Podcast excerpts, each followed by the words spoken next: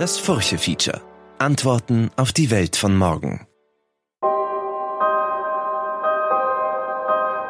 Ich bin Manuela Tomic. Willkommen zu unserer Bonusfolge zum Thema Kreativität. Kreativität ist für alle da. Dieses Credo verfolgt der Kulturmanager Martin Schlögl mit vielen Projekten wie den Käfigkonzerten, den Kretzeltönen oder der Coworking Musikschule Musikraum mischt Schlögl im öffentlichen Raum ordentlich mit. Ich spreche mit ihm in der heutigen Folge über Vielfalt in der Kulturszene, ChatGPT und Komposition und die Frage, wo er sich die Ideen für seine Kunst im öffentlichen Raum holt. Martin und ich sind per Du, da wir uns schon aus diversen Kunstprojekten kennen und jetzt darf ich ihn begrüßen. Hallo Martin, schön, dass du da bist. Hallo Manuela, freut mich sehr. Ich würde einfach mal damit beginnen, dass äh, du dich den Hörerinnen und Hörern vorstellst und vielleicht so ein bisschen umreißt, was so deine Projekte sind, in welchem Bereich du tätig bist.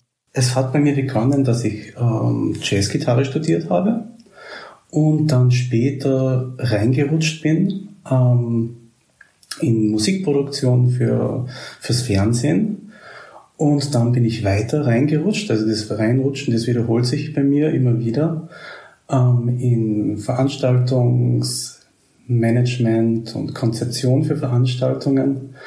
Und dann habe ich sogar später noch Kulturmanagement studiert, einfach weil es mich so interessiert hat, beziehungsweise weil ich größere Projekte stemmen habe müssen, wo ich mir einfach sicher habe werden wollen, wie, was man einfach unter Kulturmanagement versteht. Und da habe ich dann auch gelernt, dass Kulturmanagement tatsächlich ein Beruf ist, den man ausüben darf. Ich habe früher immer geglaubt, ich mache einfach irgendwas und habe einfach nicht die Vorstellung gehabt, dass das überhaupt ein Berufsbild sein könnte. Und jetzt mittlerweile ähm, gibt es ein paar unterschiedliche Sachen. Ich habe eine kleine Coworking-Musikschule im 15. Bezirk. Das ist der Musikraum. Der wird von äh, unterschiedlichen Lehrenden genutzt für ihren privaten Musikunterricht. Ich bin gerade ähm, Kurator für den Wiener Kultursommer ähm, da mache ich eine Reihe, die heißt Gartenkonzerte, gemeinsam mit meinem Kollegen Lukas Wosogi. Da geht es um Konzerte für Leute in den Pensionistenhäusern. Und dann habe ich noch zwei Konzertreihen gemeinsam mit unserem Verein AG Henriette. Ähm, das ist der Tobias Pichler und meine Frau, die Stephanie Schlögel.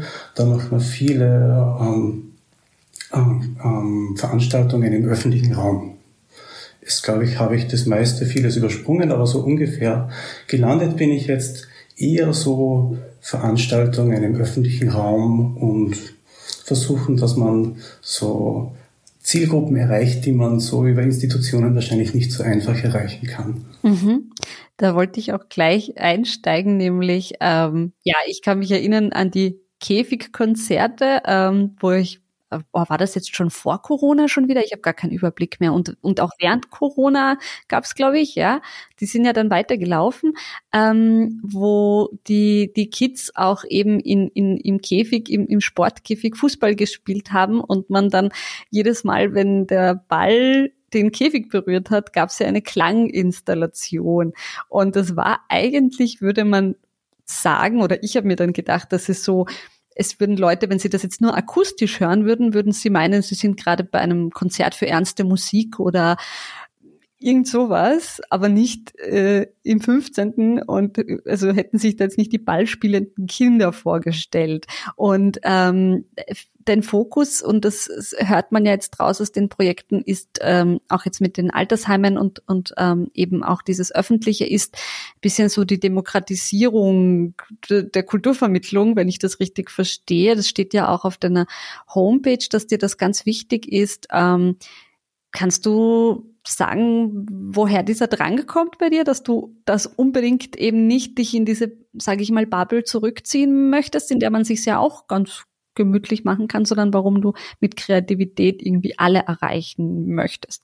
Vielleicht hängt es damit zusammen, dass ich selbst und viele meine, in meinem Umfeld so Autodidakt Musik gemacht haben und ähm, keine großen so so, so ein, in eine Musikschule gegangen sind und so diesen typischen oder einen, diesen häufigen Weg durchgemacht haben, Ähm, ich habe immer wieder Lehrende gehabt, die waren super, aber die haben mir nur kurzen Input gegeben und das waren nur so Momente oder, oder Tage, wo ich mir gedacht habe, ah ja, das ist jetzt irgendwie was Neues. Ähm, an dem habe ich dann wieder lange zehren können und mich irgendwie ähm, durch, durch so ähm, schnelle Einflüsse irgendwie weiterentwickeln dürfen. Und ähm, vielleicht hängt es damit zusammen, dass ich mir denke, ähm, Musik ähm, oder künstlerische Äußerung ähm, ist etwas, das jeder machen darf und jeder machen sollte und über den, über so, so eine Äußerung ähm, ähm, lernt man so viele, erstens mal, wenn man das macht, wenn man jetzt auch ähm, wie bei den Käfigkonzerten ähm, Musik macht an einem Fußballkäfig, was eigentlich verrückt ist, wo so Tonabnehmer dran sind und alle möglichen Effektgeräte, wenn man das lang so in Workshops mit den Menschen dort vor Ort erarbeitet, ist ja einfach, ähm, ähm, spielt so viel mit, nämlich man selbst bewirkt etwas, man selbst macht ein Geräusch, das jeder andere hört und das hat einfach den Effekt, dass die Leute die sich an so etwas beteiligen, einfach merken, dass sie wirksam sind und dass ihre Umgebung jetzt in diesem Moment einfach sie hört, was sie tun. Und ich glaube, ähm, dass das einfach jeden stärkt, egal ob man Bankdirektor ist oder ob man ähm, im 15. Bezirk einfach gerne Fußballer spielt und zufällig in so eine Situation kommt.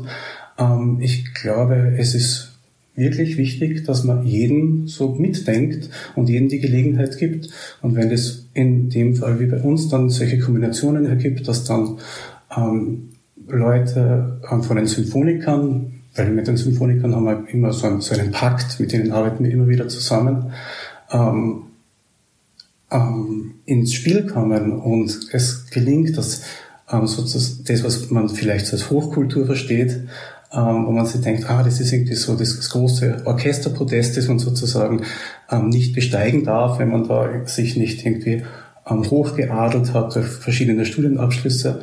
Wenn man dann merkt, das sind eigentlich ganz normale Menschen und mit denen kann man einfach ähm, über ähm, Kunst und über gemeinsame Musik schaffen und so weiter in Kontakt treten und dass das nichts Besonderes ist, Musik machen, ähm, dann ähm, finde ich, Genau, dann bin ich zufrieden, dann bin ich happy, weil das, ja, das verfolgt mich irgendwie das Thema. Jeder soll dürfen.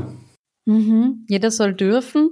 Ähm, kann ja auch was mit, äh, mit Backgrounds äh, zu tun haben vielleicht. Also keine Ahnung, dass man, ähm, also ich komme aus einer Arbeiterfamilie und habe auch immer diesen Drang, irgendwie die Zugänglichkeit ähm, irgendwie zu schaffen oder die Nahbarkeit, dass man sagt, irgendwie, keine Ahnung, ähm, in meinem Fall ist es dann halt Literatur, aber dass es auch irgendwie lustig sein darf und, und, und wirklich so eine Alltagsgeschichte. Ähm, ist das bei dir auch so, würdest du sagen, ein bisschen diese Prägung?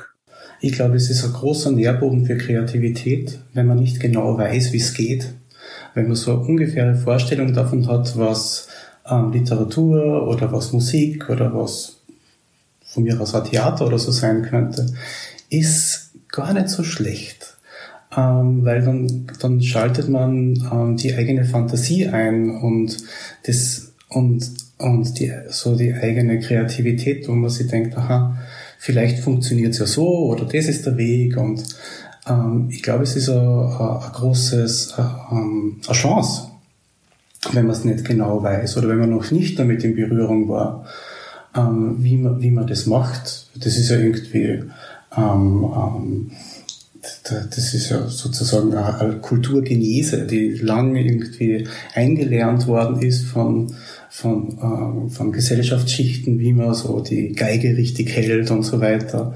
Das sind, ähm, ähm, wenn man eben nicht weiß, wie es geht, aber sozusagen weiß, wie er so eine Vorstellung davon hat, wie eine Geige klingen soll, und dann einfach sie durchprobiert und ähm, dann auf, ist das die Möglichkeit, dass man zu einem ganz anderen und im Idealfall vielleicht auch neuen und unkonventionellen Ergebnis spielt, wie man es zum Beispiel jetzt das Beispiel eine Geige spielt. Ähm, ich glaube, es ist eine große Chance und ich denke mal, ähm, es ist fürs Umfeld interessant, wie unterschiedlich Kunst, äh, Musik und alles, was dazugehört, entstehen kann und durch, durch wen es alle entstehen kann. Also es, ähm, es kommen ganz tolle und authentische Äußerungen, oft von Menschen, die vielleicht das erste, zweite oder dritte Mal mit dem in Berührung sind. Und ähm, das ist auch für die spannend, die sozusagen die Insider sind, die, die sich damit irgendwie schon lange beschäftigt haben. Und das ist irgendwie so etwas, was mir gefällt an dem, an diesen Arbeiten im öffentlichen Raum, dass das möglich ist, dass man vielleicht gerade dadurch neue Sachen kennenlernt. Mhm. Und auch natürlich diese, das, was du jetzt angesprochen hast, ein bisschen diese, diese Vermischung auch von Profis, von Anfängern, von äh, Menschen, die da mit einem ganz frischen, neuen, unbefleckten Blick sozusagen rangehen und äh, andere, die schon perfekt alles einordnen können und die auch in Austausch zu bringen. Weil du jetzt gesagt hast, ähm, eben, dass jemand, der vielleicht äh, da noch unerfahrener ist, ähm, da vielleicht etwas ganz Tolles leisten kann und sagen kann oder eben auch ähm, inspirierend sein kann, äh, möchte ich gerne über deine Musikschule sprechen. Ähm, die ist ja, also ich sehe schon auf den Fotos, dass das, also auf den Fotos auf der Homepage von der Musikschule, ähm, dass das schon äh, unkonventioneller abläuft, nämlich auch sehr ja modern und ähm, wirklich auf die Schüler ausgerichtet, glaube ich, wirklich, was junge Menschen jetzt irgendwie auch ähm, interessiert. Auf jeden Fall technisch auch ähm, sehr modern. Ähm, wie empfindest du denn das Arbeiten mit, äh, mit jungen Menschen? Gibt es da, was Kreativität und Inspiration angeht, ähm, vielleicht einen speziellen Unterschied? Kann man das so wahrnehmen oder, oder nicht? Also ich unterrichte noch immer sehr gerne und mache auch immer wieder Vorträge mit ähm, Jugendlichen oder jungen Menschen. Ich unterrichte zum Beispiel auf der SAE Komposition und ähm, habe auch einige Schüler, die ich noch immer ähm, gitarrenmäßig unterrichte bzw. begleite. Und ich finde, es ist immer das Spannendste, wenn jemand dann zu mir sagt, ähm, ich will irgendetwas mit Musik machen, aber ich weiß noch nicht genau was.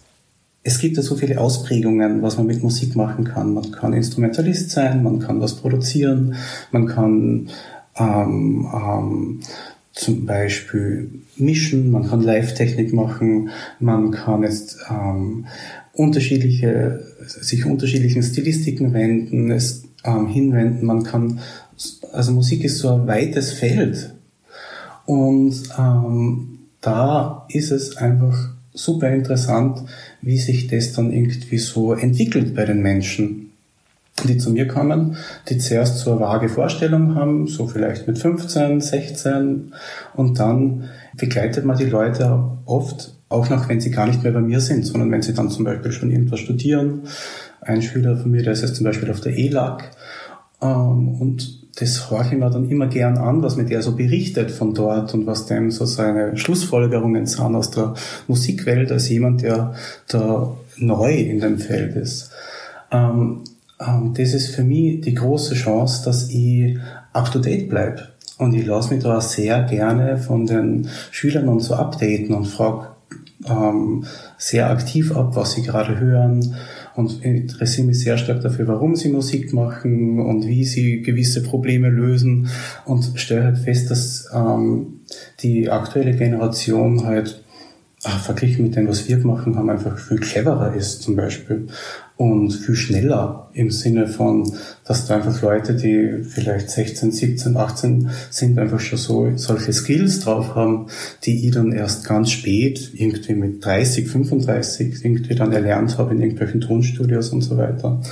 Also ähm, das ist für mich persönlich eine total wichtige, wichtig, das sind für mich persönlich total wichtige Eindrücke, die ich da mitnehmen kann aus dem Unterricht zwei Folgefragen zu den äh, jungen Menschen. Vielleicht eine da noch, weil du gesagt hast, es kommen so viele dann auf dich zu und fragen, was du, also was, also sie sagen, sie möchten gern was machen mit Musik, aber ähm, sie wissen noch nicht was. Ähm, was sagst du ihnen dann oder rätst du ihnen dann etwas, ähm, um, falls uns jetzt äh, junge Menschen zuhören, die was mit Musik machen möchten? Also was, was sind das so die Fragen, die du ihnen stellst, die sie sich vielleicht auch selber stellen können? Ähm, ja, wie läuft das so ein Gespräch dann ab? Also ähm, das ist natürlich immer abhängig davon, wo derjenige oder diejenige gerade steht. Aber grundsätzlich bin ich echt ein großer Freund davon, dass man sie mit so ganz basic Dingen, ähm, was Musiktheorie und so das Handwerk betrifft, dass man sich damit auseinandersetzt. Dass man weiß, wie Tonleitern funktionieren, dass man weiß, woher diese Tonleitern überhaupt kommen, dass man so irgendwie so eintaucht darin, wie überhaupt der Ton funktioniert, wie diese Obertonreihe funktioniert, die jedem Ton innewohnt und ähm, was das, was man als Musiker, Musikerin eigentlich macht, also dass man da einfach mit Tonhöhen arbeitet, die mehr Anspannung oder weniger Anspannung haben können, wenn sie miteinander in Kombination treten. Und das sind so diese grundlegenden Basics, was ich unbedingt we weitergeben möchte, ähm, damit einfach klar ist, mit was, für einem, mit was für einem fragilen Material man es eigentlich zu tun hat. Und dass man unterscheiden kann, okay, was ist die Musik selbst und was sind diese ganzen kulturellen Geschichten, die mitspielen? Und was sind das, was ist ein Produkt, was ist die eigene Idee, die man hat? Und ähm, wie bringt man die in den Computer hinein? Und wie bringt man dann das irgendwie aus den, schafft man das dann, dass das vom Computer dann in irgendwelche Lautsprecher wandert und dann irgendjemanden dann, dass das dann jemand hört und was macht es mit jemandem, der das dann hört und wer hört es und dass man diese Wege einfach mehr abschreitet, ähm, die man zur Verfügung hat und einfach sich mal ganz konkret mit dem Phänomen Musik auseinandersetzt. Und äh, ich glaube, dass das wirklich hilft, ähm, ähm, dass man dann einfach Ordnung reinbekommt in, in, so ein Beruf, so, so ein mögliches Berufsbild auch, dass man weiß, okay, das ist die Musik an sich und so und so wird sie verstanden von unterschiedlichen Leuten oder das, ja, das sind verschiedene Genres, die man auf einmal bedient oder das sind Zielgruppen, die man erreicht, dass das irgendwie so der Punkt zwei ist oder, oder ein weiterer Punkt in dem Ganzen. Aber diese Trennung Musik, und Kultur, sagen wir es vielleicht so. Ähm, auf das möchte ich hinweisen. Du hast zu, zu ChatGTP äh, einen Vortrag gehalten kürzlich, habe ich gesehen auf Facebook. Da ging es um ChatGTP und Komposition. Und ähm, weil du jetzt gemeint hast, die jungen Leute sind schon cleverer wie wir und eben, also viele Skills hast du, haben wir viel später gelernt. Ähm, worum ging es denn da? Kannst du mir das erzählen? Ich bin da irgendwie ein bisschen neugierig geworden. Das klingt jetzt vielleicht ein bisschen hochtrabend, als es wirklich war. Es war ein, ein Kurs über Komposition auf der SAE, ähm, wo, wo ich eineinhalb Stunden Zeit gehabt habe, so, so diese grundlegenden Sachen über Musik zu erklären. Und da ähm, ist es auch darum gegangen, dass in der Musik Zahlenverhältnisse eine große Rolle spielen. Ähm, einfache Zahlenverhältnisse klingen harmonisch in Rhythmik und Harmonie. Ähm, und äh, komplexe Zahlenverhältnisse klingen dissonant. Das ist so ein Grundgesetz ähm, in der Musik. Ähm, und das hat alles der Pythagoras so irgendwie auf den Punkt gebracht. Und das verwende ich gern bei meinem Unterricht. Und das andere, dieses Chat-GPT, ist etwas, was wo ich festgestellt habe im Unterricht, dass das die Leute einfach total interessiert und sie sich ähm, so ähm, ähm, die Frage stellen, ob sie überhaupt einen Sinn machen als Musikproduzent oder ob das eh in drei bis vier bis fünf Jahren irgendwie der Rechner übernimmt. Und sie stellen sie, das sind Leute zwischen 20 und 30 Jahren, schon eine Sinnfrage. Und da haben wir eben darüber gesprochen, ähm, was ist Kreativität und ähm, was ist Innovation und ist ähm, so, so eine äh, Megamaschine wie ChatGTP überhaupt in der Lage, dass sie Kreativität erzeugt, echte Kreativität. Und ähm, irgendwie ist dann auch gegangen um diese Nischen, die immer bleiben werden, wo ähm, ähm, kein, kein Rechner oder kein Algorithmus ähm, rankommen wird, wo es um tatsächliche ähm, so, und das glaube ich, das wird so bleiben, Menschlichkeit geht oder ähm, etwas ähm, richtige Äußerungen zwischen ähm, Personen und so weiter ähm, oder auch im musikalischen Vortrag, die einfach ähm, nicht zu ersetzen sein werden. Und da haben wir einfach ähm, versucht, dass man da irgendwie ähm, ähm, auf, auf einen Weg finden, wie man diese ähm, neuen Mittel einfach nutzt, um Musik zu machen und um ja, um das einfließen zu lassen, weil mittlerweile kenne ich einige Musiker, die das einfach nutzen, ganz aktiv, die dann ähm, sei es jetzt ähm, Komponisten, die bestimmte ähm, Zahlenverhältnisse ausrechnen, ähm, oder sei es zum Beispiel Leute, die ähm, Texte machen, die einfach ähm, Input über, über, auf diesen Weg generieren wollen. Ich denke mal,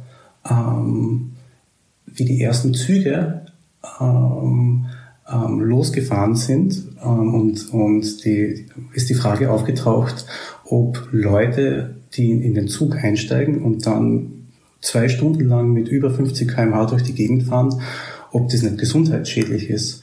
Und ähm, ich habe es zumindest gehört, dass bei den ersten Zugfahrten ähm, ähm, auch Tiere drinnen gesessen sind, ob man das überprüft, ob man das überhaupt aushaltet. Ich weiß nicht, ob es stimmt.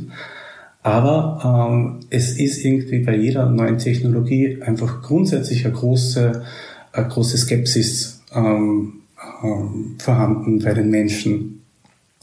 Ähm, und ich glaube, das ist ganz normal und wichtig, dass, dass diese Skepsis gibt. Ähm, aber zugleich denke ich mal, man muss sich einfach annähern und sich damit auseinandersetzen und beschäftigen, so gut wie es geht, und es einfach für so, so gut für einen selbst nutzen. Und ich glaube, dass die Leute in den kreativen Berufen so die wenigsten Probleme beziehungsweise die meiste Chance darauf haben, dass, dass ihre ähm, Fähigkeiten, ähm, ihre kreativen Fähigkeiten gebraucht werden. Mhm. Ich habe jetzt ChatGPT, glaube ich, fünfmal falsch gesagt. Aber alle wissen, was gemeint ist, also ist es egal. ähm, weil du gesagt hast, es gibt etwas, das man nicht mh, mm, ersetzen kann. Ähm, diese, diese Menschlichkeit, diese ja, Mensch, menschlichen Input sozusagen, Kreativität, ähm, wie würdest du das bezeichnen? Also, da sind wir jetzt bei der Frage vielleicht ein bisschen was, was Kreativität ausmacht, was Kreativität für dich bedeutet, ähm, wenn man ja jetzt so vieles eben über ChatGPT äh, quasi auch, ja, man kann sich Geschichten schreiben lassen und so weiter und so fort. Also was unterscheidet das für dich da? Ich habe es mal ähm, unlängst ähm, habe ich die, die Antwort auf die Frage gehabt, bei einem, bei einer Veranstaltung, die ich gemacht habe, über das Thema Üben. Ähm, dabei sind zwei Musiker, ähm, die Anna Reisiegel, eine sehr gute Kontrabassistin, und der Flip Philipp, der ist Schlagwerker bei den Symphonikern, ähm, befragt worden zum Thema Üben.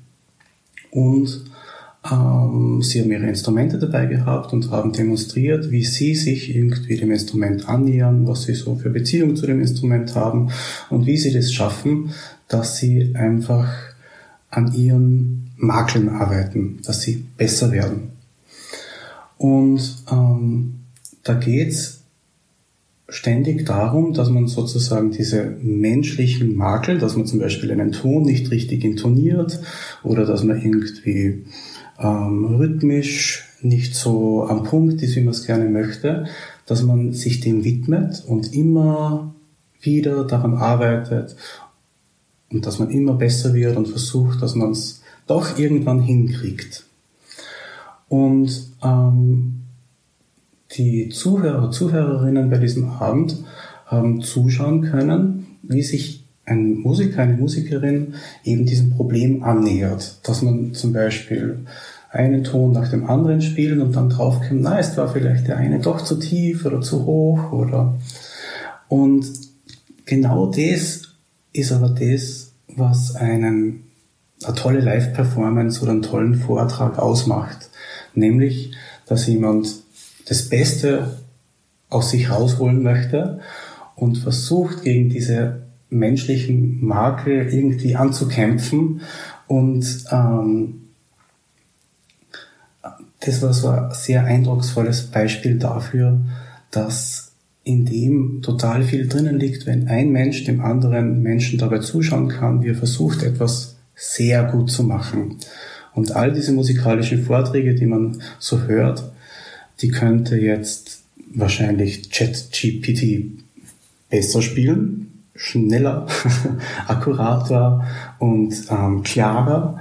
Aber der Vortrag, der musikalische, ui, das schaut schlecht aus. Da wird der Mensch immer rulen, weil der Mensch, wenn er das macht, in so einer starken Kommunikation ähm, mit dem Publikum oder mit seinem Gegenüber oder mit oder eigentlich in einer ja, zum, zum größten Teil mit sich selbst steht, ähm, das ist sowas, was man dann so grob Spiritualität oder so als Spiritualität bezeichnen könnte.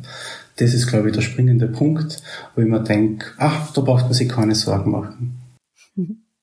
Ja, das ist äh, Spiritualität trifft's ganz gut, weil, also ich vergleiche das immer damit, ich war irgendwie nach drei Jahren totaler Corona-Enthaltsamkeit sozusagen. Also ich bin nirgendwo hingegangen und nach drei Jahren bin ich dann zum ersten Mal wieder auf ein großes Live-Konzert gegangen. Und da habe ich dann gemerkt, okay, da passiert jetzt etwas. Also so dieses gemeinsame Präsenz von so vielen Menschen an einem Raum, der Künstler, die Künstlerin, ähm, jemand, der was von sich gibt auf der Bühne, ähm, das ist, das ist, wie du sagst, das kann man natürlich nicht so leicht oder nicht durch einen Bot ähm, ersetzen. Das, das stimmt, weil es ja da auch ähm, nicht nur um das Ergebnis geht, sondern ähm, ja, um, um den, den Effekt, den Moment sozusagen, den man da lebt. Ähm, vielleicht die Frage, ähm, weil du ja sehr viel machst, auch im Event-Bereich, ähm, wo holst du dir deine Ideen, deine Inspiration? Weil das, was, was jetzt auch ein Thema war und was ich auch immer mit anderen, von anderen Gesprächspartnern und Partnerinnen gehört habe, ist eben gerade dieses Inspiration, aber zusammen mit im Zusammenhang auch mit mit scheitern dürfen oder mit eben nicht perfekt sein, ähm, eben überhaupt das als Prozess zu sehen, als Ideenprozess, ähm, dass man eben nicht schon ergebnisorientiert ist. Ja, ähm, wie wie funktioniert so so ein Prozess, so ein kreativer Prozess bei dir? Wo wo holst du dir da deine Ideen? Wie wie läuft das bei dir ab? Es ist ja immer sehr individuell.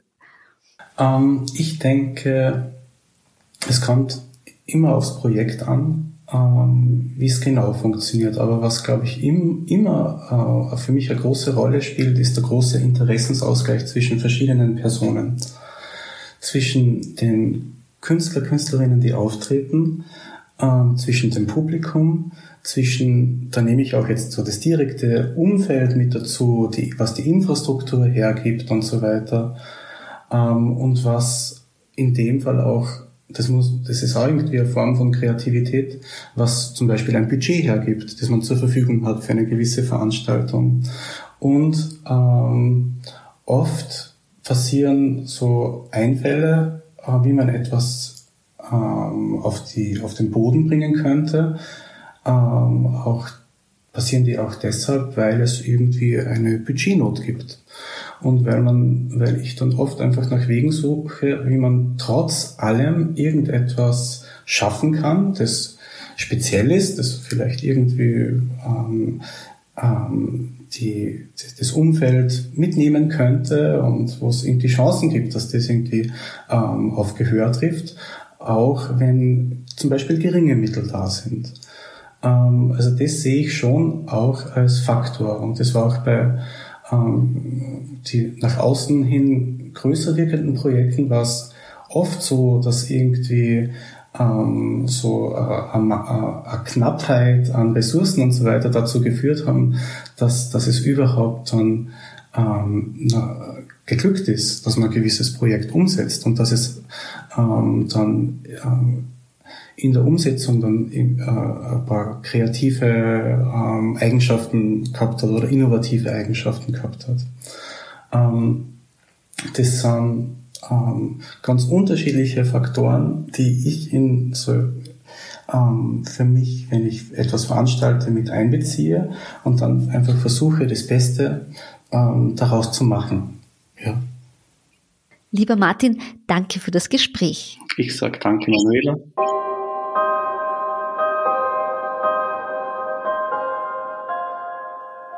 Wie lautet Ihr Kreativitätsbegriff, liebe Hörerinnen und Hörer? Wo holen Sie sich Inspiration? Schreiben Sie mir unter manuela.tomic.furche.at. Das war die Bonusfolge unseres Furche-Features zum Thema Kreativität. Möchten Sie mit mir tiefer in das Thema eintauchen? Dann können Sie alle Folgen zum Thema Kreativität und Inspiration unter furche.at slash Chancen nachhören. Ebenso finden Sie alle Furche Feature Folgen auch auf Spotify, auf Apple Podcasts und überall sonst, wo es Podcasts gibt. Folgen Sie dem Furche Feature auf diesen Plattformen gerne, damit Sie keine Folge verpassen und hinterlassen Sie uns gerne eine gute Bewertung. Möchten Sie die Furche abonnieren? Unter furche.at slash abo können Sie das tun. Ich bin Manuela Tomic. Vielen Dank fürs Zuhören und bis zum nächsten Mal.